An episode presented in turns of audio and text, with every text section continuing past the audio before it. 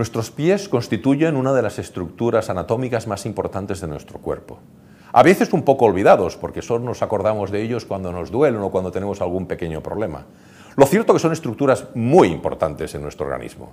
Están constituidos por 26 huesos, 33 articulaciones y más de 100 músculos y multitud de pequeños ligamentos y estructuras que hacen de estos pies sean las estructuras fuertes y bien asentadas que nos permitan caminar, que nos permitan estar de pie, incluso que nos permitan correr.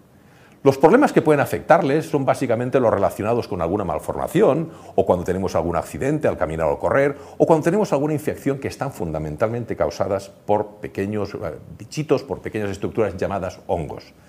Uno de los consejos más importantes que os quería dar es que lavéis bien vuestros pies y sobre todo que hagáis una especial insistencia en el secado de estos pies una vez lavados. Sobre todo haciendo hincapié en, nunca mejor dicho, en los espacios interdigitales para que no haya ninguna estructura húmeda que pueda ser el foco en donde puedan surgir esos hongos.